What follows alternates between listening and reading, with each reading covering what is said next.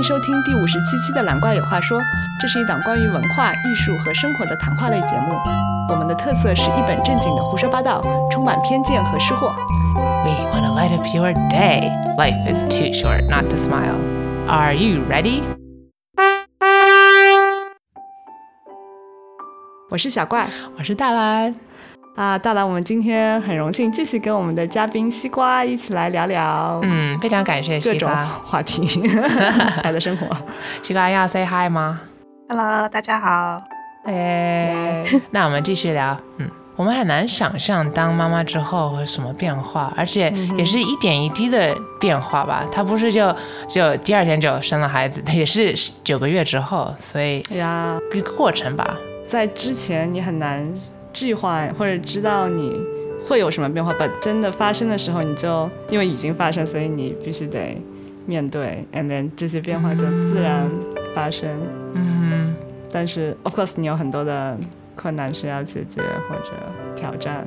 嗯 Yeah，but it's kind of like 生活把你推到这个点的时候，你就必须得就是 like 解决，否则你就没有办法。呀，就很 Yeah，自然，所以我感觉所有妈妈都还挺伟大的。超伟大，真的。 Yeah， It is a really big journey. Um, go through a lot. Just, I mean, just physically, you just have so many hormones just pulsing toward, it, like through you from the pregnancy, and they don't go away right away. So the, like the first year postpartum can still be very difficult for a lot of people. 嗯 And even, even if you don't feel like you changed that much, like people's perception of you has changed forever. And you're like your position in society has forever changed. So you have no choice. Uh, like okay, so you feel like when people see you, they think mother. yeah that has a lot of connotations depending on who you talk to. Applying for a new job and they know you're a new mom or that you're a mother and that your priority is your children then you know that might affect whether they want to hire you or not right That's interesting because 我一直我觉得哦，这就是西瓜，you know，未结婚的西瓜，哦，结婚的西瓜，哦，西瓜生孩子，这还是西瓜，但是，对，yeah，like maybe 不认识你的人，他们看到你就哦，这是一个母亲。哦、yeah，I'm wondering cause 呃，我听到一种说法，说是如果你是一个妈妈，哎，你看到你就是在街上看到一个陌生人，you can tell 她是不是一个妈妈。哦，是吗 Sometimes I don't know. Is that true? Do you have the mama eyes? i don't i've never I've never tried. I guess I don't, I'm not sure. I, I never felt compelled. It did- if I had that radar, it did not like automatically come out. 啊。 OK，我是觉得妈妈比较 nice 啦，就是我那个电动车停不了嘛，然后 差点开始倒，然后两个妈妈冲上来帮我，超热情，我觉得是怕你倒在他们孩子身上。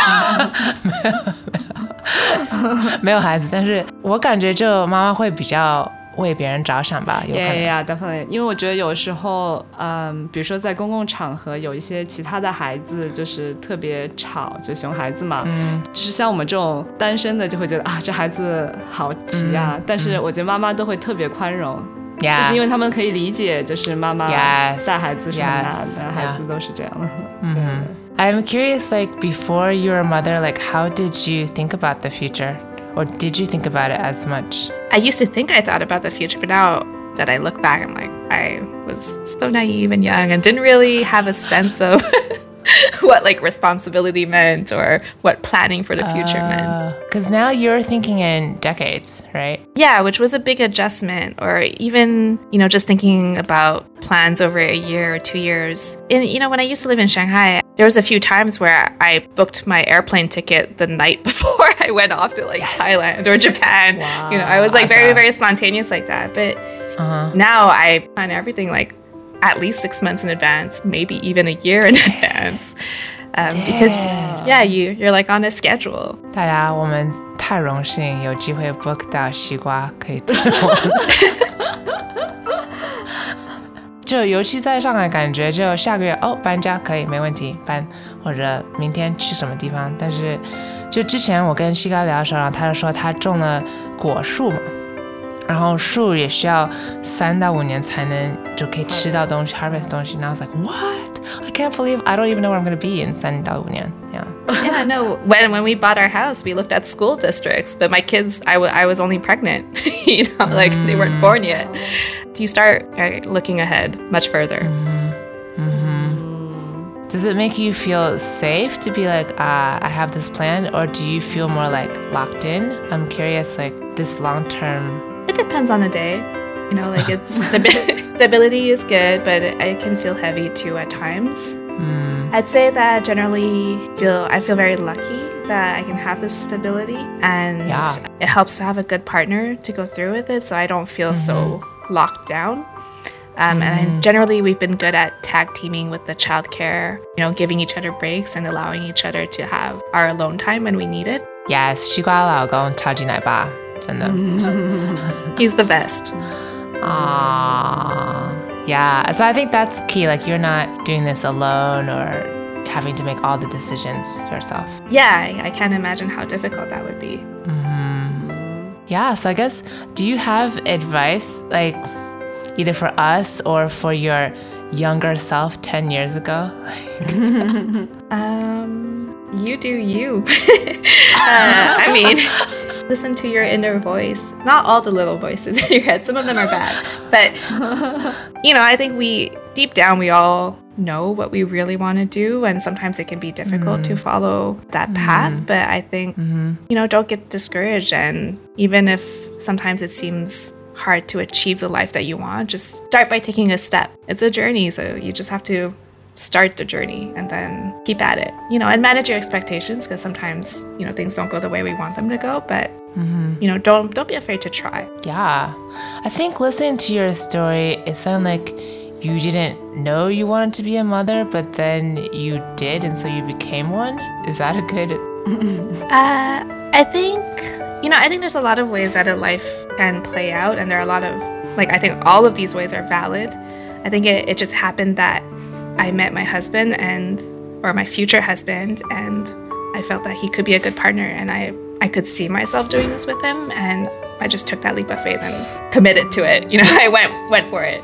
Uh, so it's like a fork in the road, and you're like, I'm taking it. Let's do this. yeah it, it was a choice like we discussed we talked about it a lot and i i thought about it a lot and i looked up studies about like how how having children affects relationships and Oh, you know just or i even i was looking up pregnancies like way before i got pregnant and uh, just Oh, trying wow. to find out how all of that was going to affect me and just thinking about like what is my life going to be like afterwards after i have these kids then what Uh-huh. but that's just maybe my personality Did all of that help you? You think? I think it did uh, because I knew it was a really difficult thing to do to like get pregnant and have children. Like I, I knew that there would be a lot of hardships on the relationship with that, um, so it didn't come as a surprise. And we were also able to have strategies around that and to prepare prepare for it. Yeah, and so that way when the hardships happen, you know that it's normal and you're not taken aback because I think that is something I've heard a lot of other mom friends, these people who dreamed of becoming moms and then it happened to them and then it was it was a really hard experience for them and they didn't expect it to be like that. Mm, Yeah, so I, I think knowledge is power. you knew it was gonna be hard, so you're like, ha, hardness. You got nothing on me. It. Was still hard, but uh, at, at least you know it's normal and that you're not the only one going through it. And Mhm. if you still want to do it, even knowing all the crazy things that happen to your body and like the total loss of freedom and of sleep and all that, um, if you still want to do it, then you know you should do it. I like that you went in with like eyes wide open. 我感觉这是你淡定的一个秘诀，就是 research。小怪有什么收获吗？嗯，很多收获。嗯，我其实还很好奇，想问西瓜，就是 When your kids get older，你有没有考虑要再回去工作？嗯 every day. what am I gonna do? Uh, because I have the privilege of being able to stay home with them right now. Eventually, they won't need me as much. So, of course, mm. um, I'll end up with a lot of free time. I do think that I would like to find some kind of vocation to pursue, but it's not like mm. before where, you know, I wanted to get into corporate, I wanted that title, I wanted those mm. promotions. I worry a lot about climate change. So, I've become a little bit disillusioned with this whole corporate system that's this hyper capitalistic corporations that are exploiting the environment and mm. Uh, also creating like all kinds of income inequality and all these terrible mm. systems in the world. Mm. And I'm just like not sure that, you know, why would I want to voluntarily contribute to that? I'm still trying to figure out where my place is going to be in all this. Of course, you also have to be realistic about, you know, whether you need to provide for your family. And I'm more interested in maybe doing my own thing, maybe starting a small business, trying to do something more mm. local, more environmentally mm-hmm. friendly, um, mm. or something community oriented. Mm. Yeah. You've cared about the environment. You've been an activist before. How have your thoughts about the environment changed over the years? It used to be a lot more abstract. Where I grew up, it was something that the environment was always important. We talked about it in school. We always did like the recycling thing and like, you know, saving trees and we had protests and, you know, I went to so many marches for the environment. Um, yeah, now it, when I look back, it was like a very uh, abstract, theoretical Whereas now it feels really real because I mean we we are seeing the impacts of climate change in all kinds of terrible natural tragedies around the world, and yet I don't know we're we're just sitting there not making any changes. Um, Yeah, I hear you. And now also because you think, well, it's not just about me, it's about my children and the world that they will grow into. Yeah, because um, I mean, at this point, it's pretty guaranteed that we will, like, in our within our lifetimes, we will see some kind of terrible natural catastrophe. But even if it's only one, I mean, my children will see that they'll be living in the aftermaths of that. Are they going to have clean air? Are they going to have trees? Are they like, how hot is it going to be outside for them in the mm-hmm. summer? Like, mm-hmm. it's very scary to think about that. So I think I can see how like these issues are not just issues but they're very personal with real life implications. Yeah. 对吧？你有思考过 environment 什么的吗？嗯呀，因为西瓜说，就是可能以前觉得啊，这事情虽然很重要，but 离我很远。遥远呐、 And also you feel like，啊，我一个人的改变感觉很小。对啊，我就是 recycle 一张纸又怎么样呢？对，你就觉得啊，我虽然省一张纸，but 它还是会生产这么多纸，别人会浪费这样。嗯 But it's not just that, it's that everything you do, though, like our entire system is wrong. Anything you do is bad for the environment. Like even recycling is bad for the environment. There's like every everything you do, even if you choose an alternative, there's just like a different impact on the environment. 哼， This is why a lot of people get eco anxiety. It's just because there's nothing good that you can really do unless, as a whole, all humans on this planet band together and you know decide to change to stop all these factories and industry. You know that, that's mm. basically our only chance if everyone decides to start actually cooperating and making these huge changes that are going to affect everyone. I don't know if that's ever going to happen. Mm. Cooperation is not the word for 2020. It's tough. It's tough. Some people didn't go to daycare. I think.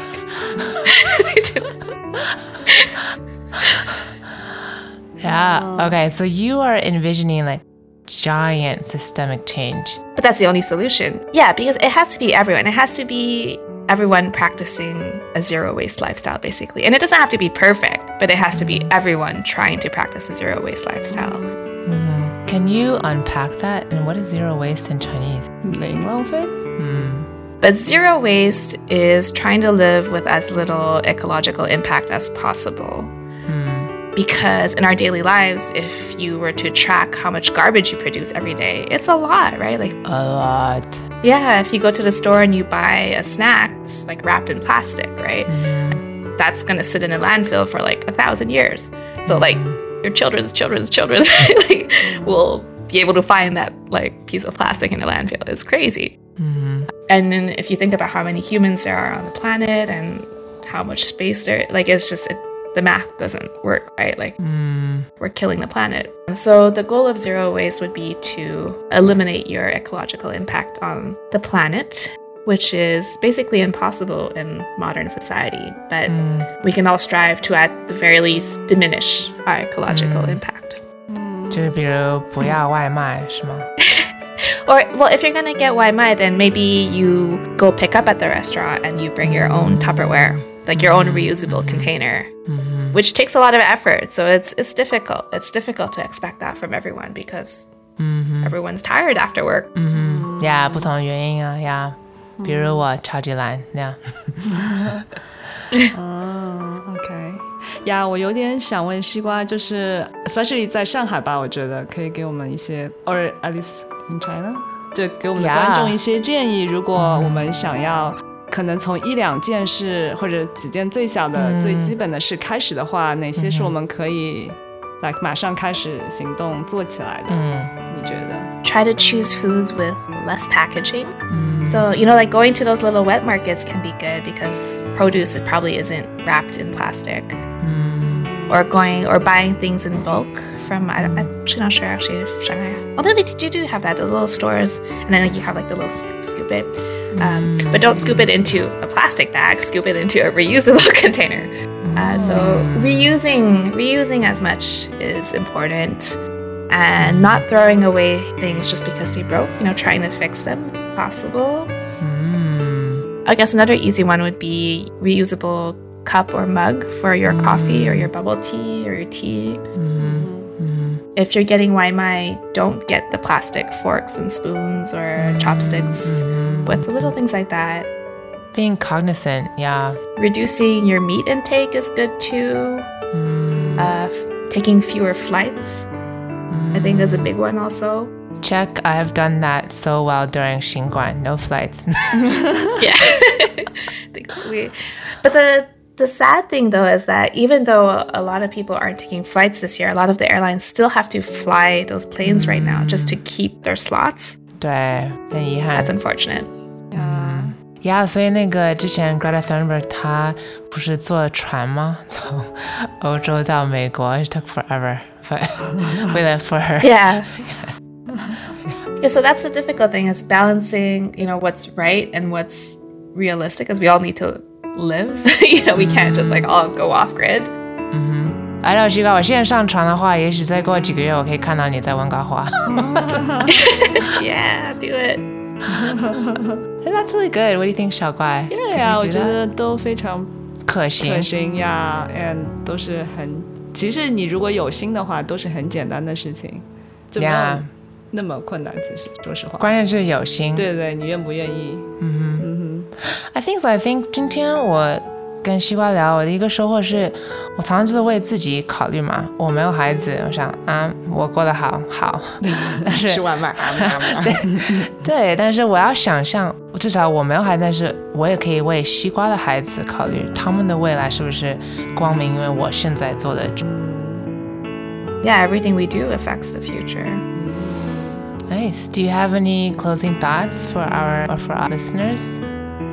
Motherhood, yes.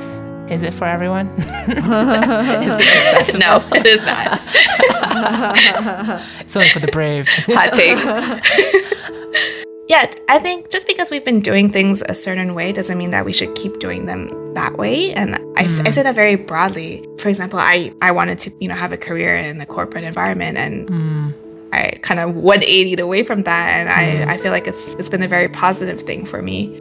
Um, and just because we're raised and told that we should just make money and go to work and mhm. Yeah, don't just live a life that everyone tells you you should live. Think Yeah. through it. don't be afraid to have an imagination about your life.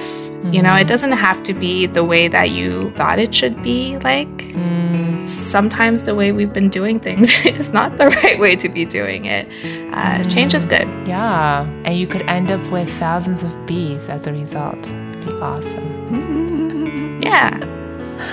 哦，我们非常感谢西瓜在百忙之中可以跟我们花时间聊这些，嗯，就是感觉今天聊的挺广的，但是都很关键。对，嗯，相信我们的听众应该也都像我们一样有很多的收获，超多收获。希望大家都可以有时间思考 Yeah，我们提出的。我觉得西瓜刚才的嘱咐很好。对，因为很多我们其实也没有答案，但我觉得是一个很好的起点，我们可以开始思考这些问题。嗯哼，嗯哼，就是不要一直有惯性，一直做就大家做的或怎么样。呀呀呀！谢谢西瓜。Thank you for having me. 那我们今天就聊到这里，嗯，谢谢大家收听。谢谢收听。今天的音乐来自 zachary bruno 的专辑 dawn light 拜拜。拜拜。拜拜。